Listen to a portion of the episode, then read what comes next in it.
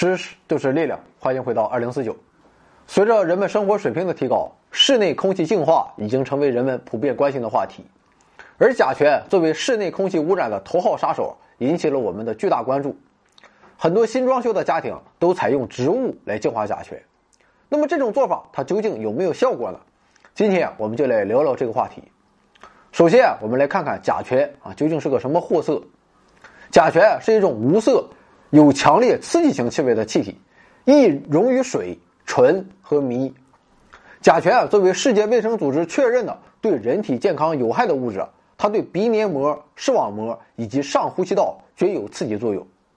那么，有关研究和资料表明，当空气中的甲醛浓度达到每立方米零点一毫克时，人们就可以闻到它的气味；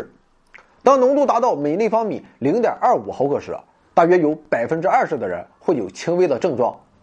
当浓度达到每立方米二点四毫克到三点六毫克时，大约有百分之三十的人有中等程度的症状，甚至是严重症状。当浓度达到每立方米三十毫克时，可瞬间致人死亡。此外啊，室内甲醛的污染对人体的危害更大。调查显示，城市居民平均每天约有百分之九十三的时间是在不同的室内环境中度过的，在室外的停留时间仅有百分之七。那么，根据世界卫生组织的相关公告，长期慢性接触甲醛会引发癌症、诱发儿童白血病，导致妇女流产、胎儿畸形等疾病。可见，甲醛的危害真不是人们过分夸大的。现在，甲醛已经引起了人们的高度重视，甚至说已经达到了谈权色变的程度。那么，在众多的甲醛来源中，室内甲醛污染是甲醛危害的主要来源。这主要来源于建筑和装饰装修过程中所使用的家具、人造板、涂料、油漆等挥发出来的游离甲醛。那么，所谓的游离甲醛，就是装修装饰材料的部分原料中含有甲醛。那么，在使用的过程中，残留在产品的或有可逆反应分解出来的甲醛就会散发到大气中，这就形成了游离甲醛。而且，即使检测合格的板材，在使用的过程中，由于室内空气相对封闭。缺少流通，那么游离甲醛的聚集也会造成室内甲醛超标。那么面对室内甲醛污染的困境，人们采取了一系列的措施来减少室内甲醛污染对人体健康造成的危害。那么目前治理室内甲醛污染的方法主要是通过物理、化学以及生物技术来实现。但是啊物理和化学技术或是成本高，或是装置复杂，或是治标不治本，所以啊还没有能够得到有效的推广。而植物净化甲醛技术作为生物技术之一啊，它具有操作简单、自然、环保的明显特点，所以啊，这就成为了目前室内甲醛净化和室内植物景观研究的热点和前沿科学之一。那么，关于植物净化甲醛的研究，可以追溯到上世纪八十年代，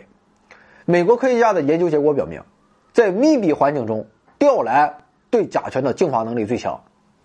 之后，通过对三十多种室内盆栽植物净化甲醛效果的研究表明，波斯顿菊、菊花、软叶刺葵这三种植物对甲醛也拥有极佳的去除效果。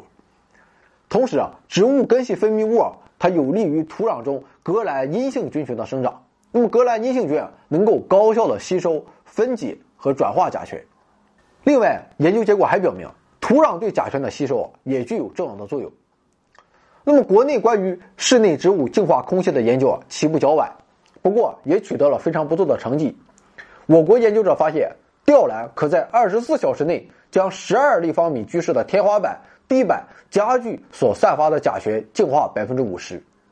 我们注意，这里面是立方米啊，不是平方米。按房屋高度三米算啊，也就是四平方的面积。另外，芦荟同样具有很好的去除甲醛的功效。在二十四小时照明的情况下，可以消除一立方米空气中所含有的百分之九十的甲醛。那么近些年，中国许多学者通过对不同植物对甲醛净化的效率和效果的研究，从中筛选出了对甲醛净化性能较好的物种。结果表明，以下二十四种植物啊对甲醛具有良好的净化能力啊，分别是虎皮兰、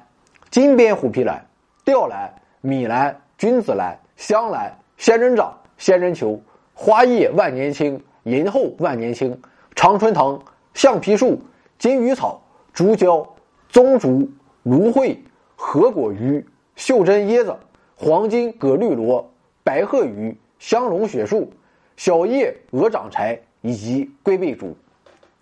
那么植物为什么啊，或者说它是怎样来净化甲醛的呢？目前普遍的研究认为啊，植物对甲醛的净化存在着吸附、代谢和降解三种机制。那么所谓的吸附，就是植物的叶、茎以及植物的土壤对甲醛的吸附作用。也就是说，植物通过叶片表面的气孔、茎部的气孔和土壤的孔隙，对空气中的甲醛进行吸附。吸附效率与植物叶面和茎的形态、粗糙度、叶的着生角度、表面分泌物、土壤的类型和土壤的湿度相关。当然了，植物它是不可能进行无限度的吸附的。植物体表面对甲醛的吸附存在着饱和点，那么当达到饱和点时啊，就会不再吸附甲醛，此时啊也就失去了净化功能。那么所谓的代谢，就是植物通过叶片的细微舒张来吸收空气中的甲醛，那么利用甲醛易溶于水的特性，将甲醛扩散到植物组织中。同时啊，为了避免中毒，植物啊还需要在体内靠自身的新陈代谢将甲醛进一步。转化分解，而甲醛的降解净化理论认为啊，在植物根表及近根土壤中的微生物啊，也就是根系微生物的数量，通常比根系以外的微生物数量高出几倍或几十倍。那么这些根系微生物啊，它具有甲醛净化功能，它们会将吸附到根系的甲醛来进行降解。所以啊，根据理论研究以及相关的实验知识啊，我们可以十分肯定的说，植物在净化室内甲醛方面是十分有效的。不过，这也并不代表植物就是万能的。实验研究表明，超氧化物歧化酶 SOD 的活性增强程度在甲醛含量较低时呈明显的趋势，这可能是植物对甲醛胁迫的一种保护性的适应反应。那么，当高浓度甲醛存在时，SOD 的增加程度就会趋缓。可能的原因是，在低浓度的甲醛胁迫下，植物体内的相关代谢活动会加强，从而将吸收的物质转化为滋生的营养物质。那么，随着甲醛量的增加，植物吸收的量也随之增加。当甲醛浓度增加到一定程度时，植物体内相关的代谢系统遭到破坏，植物细胞内活性氧的产生与清除的平衡在遭受逆境胁迫或衰老过程中也遭到破坏，从而引起自由基的积累和膜脂过氧化，使膜系统的结构和功能受到损伤，最终啊就造成了植物细胞的伤害。所以啊。当环境中的甲醛含量高于临界值时，植物不仅会失去对甲醛的净化作用，而且还会受到甲醛的毒害。那么最后啊，我们再简单总结一下：甲醛污染已经成为了室内空气污染的头号杀手。国内外对植物净化甲醛进行了一系列的研究，并对光照、土壤等环境因子进行了探讨，取得了一些进展，筛选出了一批甲醛净化能力强的植物。植物对空气中的甲醛净化具有选择性。不同植物种类对甲醛的去除性能也不同。此外，植物作为一种生物体，其净化能力啊也受到温度、湿度、光照、土壤等环境因子和植株大小、生长阶段、生长状态等生命体征的影响。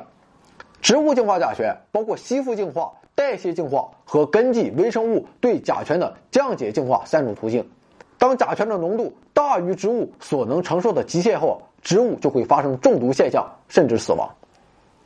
总的来说，植物作为净化室内甲醛的方式是一种非常好的选择。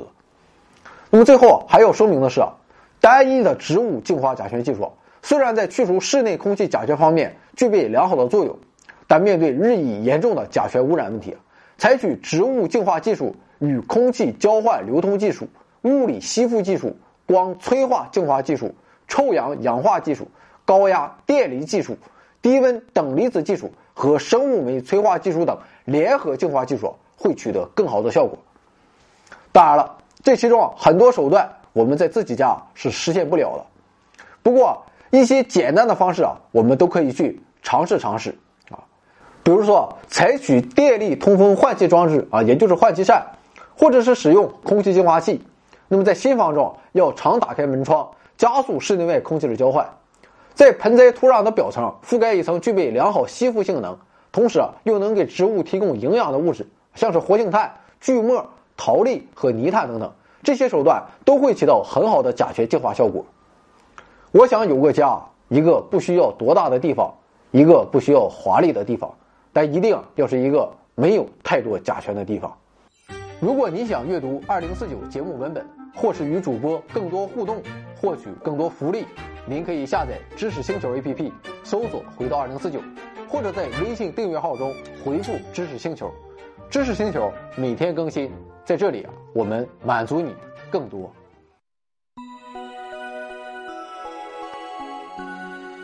科学声音。